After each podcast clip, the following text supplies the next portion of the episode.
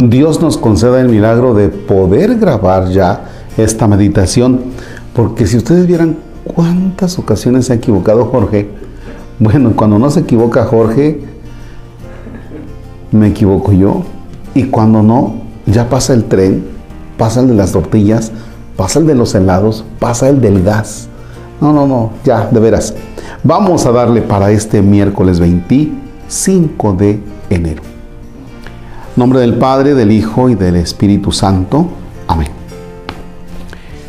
Estamos en el tema de la libertad interior, ahora la libertad de creer, de esperar, de amar.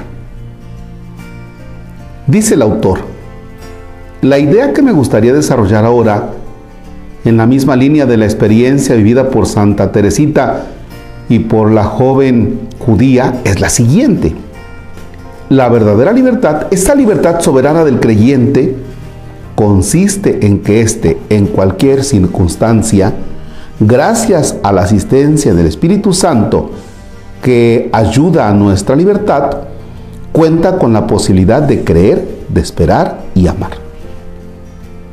Nadie se lo podrá impedir jamás, pues estoy convencido de que ni la muerte, ni la vida, ni los ángeles, ni los principados, ni lo presente, ni lo futuro, ni las potestades, ni la altura, ni la profundidad, ni criatura alguna podrá separarnos del amor de Dios que está en Cristo Jesús, Señor nuestro. Eso lo vamos a encontrar en la carta a los Romanos, el capítulo 8, versículos del 38 al 39. Nadie en el mundo podrá prohibirme jamás que crea en Dios, que ponga en Él toda mi confianza, que le ame a Él y al prójimo con todo el corazón. La fe, la esperanza, la caridad son plenamente libres, porque si están sólidamente enraizadas en nosotros, poseen la facultad de alimentarnos incluso de lo que se opone a ellas. Si mediante la persecución quieren imponerme que ame, siempre me queda la posibilidad de perdonar a mis enemigos y de transformar la opresión de un amor más grande. Si quieren ahogar mi fe quitándome la vida, mi muerte se convertirá en la más bella profesión de fe que se pueda concebir. El amor, solo Él, es capaz de vencer el mal con el bien, de obtener el bien del mal. Los restantes capítulos de esta obra querrían ser, desde distintos puntos de vista, una ilustración de esta verdad espléndida, porque quien la entiende y la pone en práctica alcanza esa libertad soberana. El crecimiento en la fe, la esperanza y la caridad es la única vía de acceso a la libertad. Antes de profundizar en este campo, examinaremos un aspecto importante relacionado con los diferentes modos en que la libertad puede ejercerse de un modo concreto. Bueno, pues ni más ni menos que estamos hablando de las virtudes teologales, la fe, la esperanza y el amor. Esas virtudes teologales, por ejemplo, eh, alguien que las vive, pero así con todo, y miren que estaba en medio de una persecución, que pudiéramos decir eh, no es libre, podemos hablar de San Rafael Guizar y Valencia, ¿no? Aún en la persecución, bien puesta la fe, la esperanza y el amor. Es decir, para con los demás. O sea, estas cosas usted la tiene. ¿eh? Son herramientas que usted las tiene. Ahora, ¿cómo las voy a poner en juego? O sea, usted tiene la capacidad de creer. Es un regalo de Dios, a pesar de las adversidades. Y puede tener muchos enemigos, puede tener muchas cosas en contra. La fe ahí está. Ahora, usted tiene la capacidad de, por esa fe también, la capacidad de esperar. Ser personas de esperanza, aún en medio de las dificultades, aún en medio de la adversidad, ser una persona de esperanza. Siempre positivo, positivo, positivo. Eh, fíjense que cuando viene una bronca fuerte, problemas, los que, los que sean, ¿eh? Los que sean, ¿cómo mirar esos problemas desde la esperanza? Lo contrario es que tú te deprimas y que entonces no esperes la acción de Dios. No, Dios va a actuar.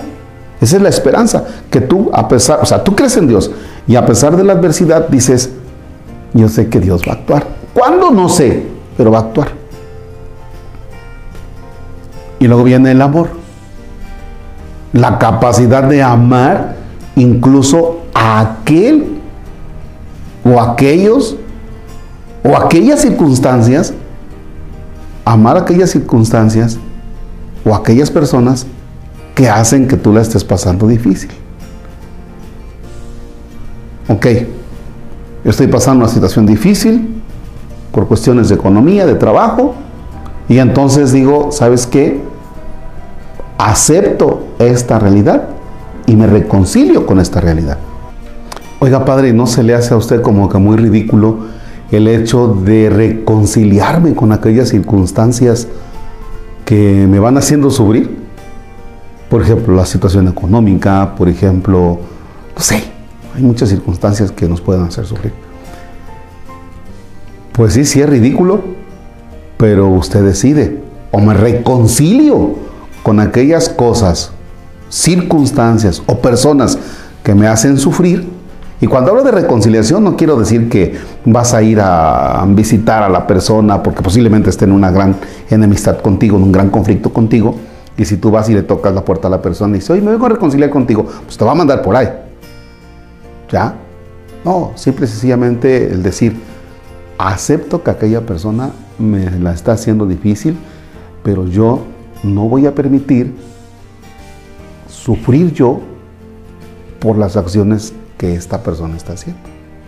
Entonces ahí me estoy reconciliando. Y cuando vea a esa persona, no voy a sentir que mi estómago se me revuelve y me enojo y sudo y quiero. No, tranquilo, ni me interesa. ¿Ya? Y entonces acepto esta realidad que estoy viviendo. Sí, hoy me toca vivir esta realidad, pero con la esperanza de que yo sé que se transformará en algo positivo después. ¿Ya? Y por tanto vivo libre.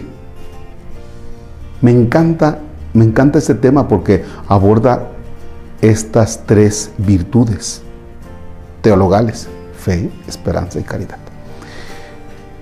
Bien, aquí no se queda la meditación, porque usted la puede, le puede dar más y más y más y más en la en el día, en la jornada. A ver, ¿cómo puedo yo creer? ¿Cómo puedo creer en medio de la adversidad? Eso me va a hacer libre, porque de lo contrario me enojo con Dios. Me enojo con Dios ante una cosa difícil.